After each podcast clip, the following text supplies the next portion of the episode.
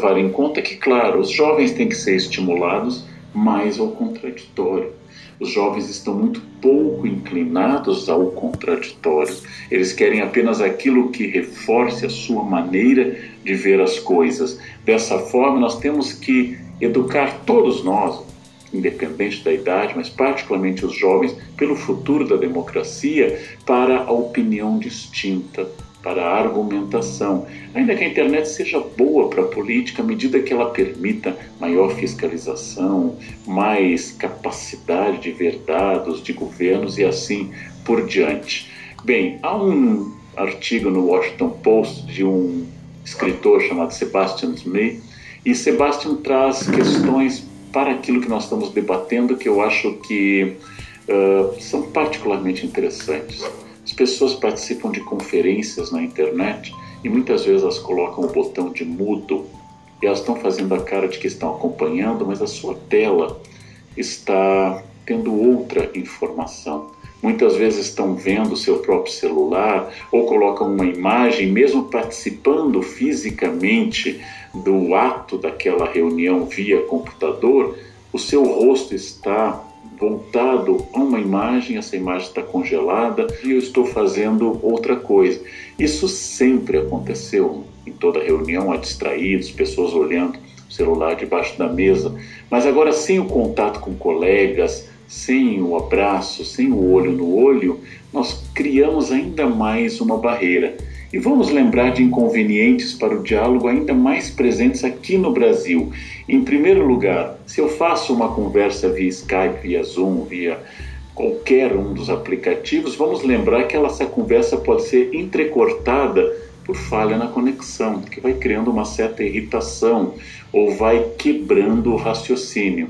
Depois, é impossível que os participantes tenham outras informações mais ricas sobre o olho, sobre o corpo. Não há uma conversa na antessala, não há uma preparação, nem uma avaliação da conversa posterior. Eu necessito de um certo conhecimento técnico para fazer parte dessa conversa. E eu estou mais preocupado com a luz, com a cenografia, com a colocação, do que propriamente com o conteúdo.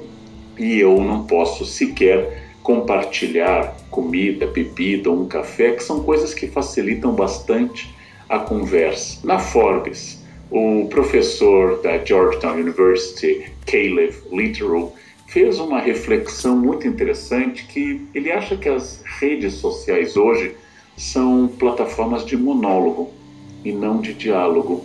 E não existe algo ali que favoreça a escuta, mas apenas a fala.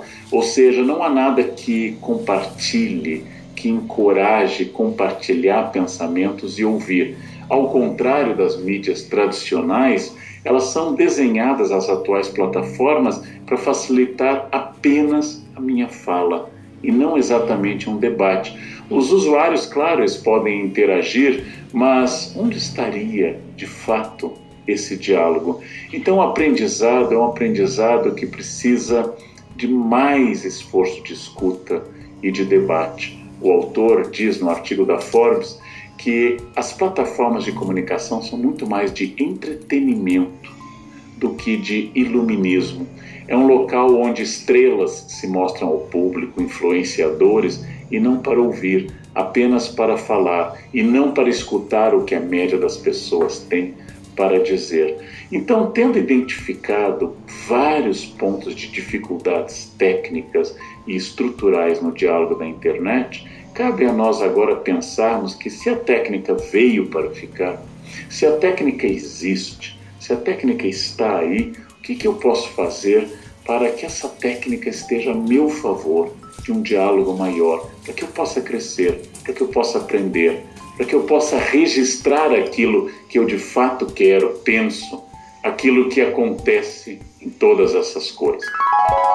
Nós identificamos diversos obstáculos ao diálogo na internet. Nós identificamos que tanto a estrutura técnica dessas plataformas, a existência de influencers, a dificuldade de ouvir um diálogo, de ouvir um ponto de vista divergente do meu, tudo isso de fato atrapalha bastante. Isso é um muro e faria de uma comunicação quase como foi dito um monólogo uma plataforma de entretenimento e não exatamente de aprendizado, já que aprendizado pressupõe escuta, fala, diálogo, argumentos e assim por diante. Mas tendo em vista todas as considerações anteriores, o que nós podemos fazer para tentar educar em três pontos principais?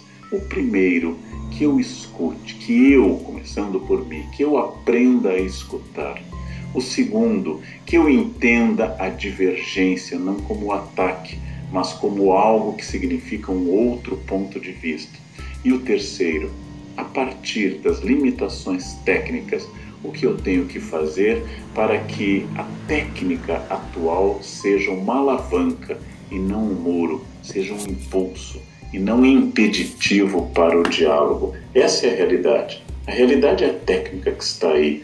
Como é que eu vou trabalhar essa técnica para que ela se transforme em algo a meu favor, de aprendizado, de defesa da democracia, de ouvir e de emitir argumentos baseados em ponderação, de evitar ataques, de entender o contraditório e, acima de tudo, de utilizar o que eu tenho disponível para eu ser uma pessoa melhor, para a sociedade melhorar e para que a técnica seja aquilo que me ajuda a crescer, a aprender falando, ouvindo e debatendo.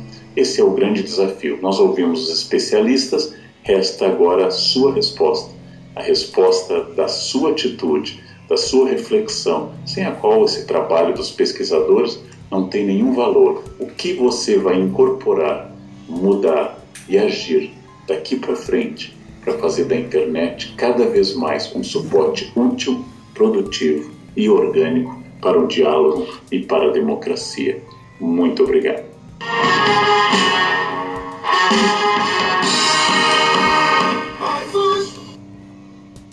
Há uma pergunta válida que você pode fazer. Leandro Carnal está falando sobre felicidade. Ele é feliz? Claro, se eu sou um personal, você olha para o meu corpo e sabe se tudo que eu estou lhe dizendo funciona. Se eu sou um médico, você olha para a minha saúde. Se eu sou um filósofo, você quer olhar para o meu comportamento. É uma pergunta interessante. Eu posso debater felicidade porque eu tenho uma idade em que a reflexão já me domina bastante tempo.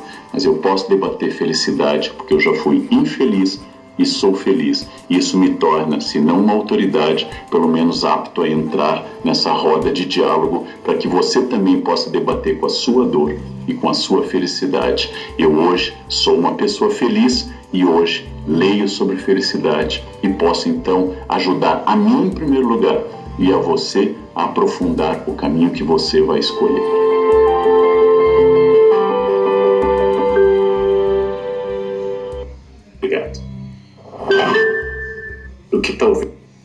Você já notou, o que eu já notei, o que todos já perceberam, que nós temos muita dificuldade nos diálogos pela internet, ou seja, deveria ser um mecanismo de facilitação para a comunicação humana e muitas vezes tem sido um obstáculo. Notamos muito mais ódio, notamos muito mais reações de fígado passionais do que talvez fosse desejável.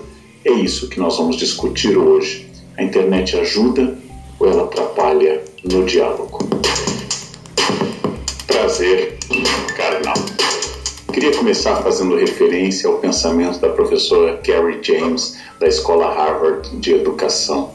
A professora tem refletido sobre a questão do diálogo na internet e disse que exatamente o fato de não ser presencial, de não olhar para o seu rosto, de não sentir o que seu corpo está expressando, de não ser acompanhado de uma leitura mais corporal e ser muitas vezes muito rápido, ele é um diálogo que tem pontos cegos éticos com frequência. Não preciso negociar muito. Esses pontos cegos são aumentados porque sem a presença física eu tenho que fazer um esforço cognitivo maior esse esforço cognitivo para entender o outro, vem exatamente um momento em que a comunicação é muito mais rápida, é muito mais dinâmica. Eu tenho menos tempo, ou menos paciência, ou menos habilidade para acompanhar um texto, uma fala, um áudio e assim por diante. Para piorar, existem poluidores de debate já registrados inclusive no dicionário Cambridge. Um dos poluidores é uma palavra chamada flaming, que designa o envio de mensagens raivosas e ofensivas. Flaming é quando eu fico enviando mensagens cheias de ódio. Já está no dicionário. E o outro é o trolling, ou seja, a mensagem ofensiva é enviada como um troll, como um monstrinho, para irritar o outro, para chamar atenção, para causar encrenca, para causar problema. A abundância desses recursos tem feito da internet um ambiente muito tóxico, um ambiente muito ácido, muito difícil para eu poder pensar qualquer comunicação. Queria fazer a referência também ao Eli Pariser, que fala do efeito bolha.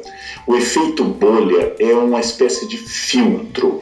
Esse filtro ele tem a capacidade de provocar um isolamento intelectual, mas ele não é um acidente. O próprio algoritmo faz uma filtragem dos seus interesses e lhe manda informações que reforçam o seu universo e assim esconde de você o que você não concorda. E você vai sendo bombardeado por esse filtro da sua bolha que faz parte de uma estratégia, ou seja, o usuário que tem um histórico de navegação, tem o seu histórico de buscas, esse usuário vai sendo cada vez mais apresentado apenas e exclusivamente a informações que reforçam suas convicções. E quando ele é contraposto a outra pessoa que está exposta a outro universo de buscas, a outro universo de informações, o que acontece? Ele fica muito chocado, parece muito fora do padrão, parece que aquilo é totalmente sem propósito,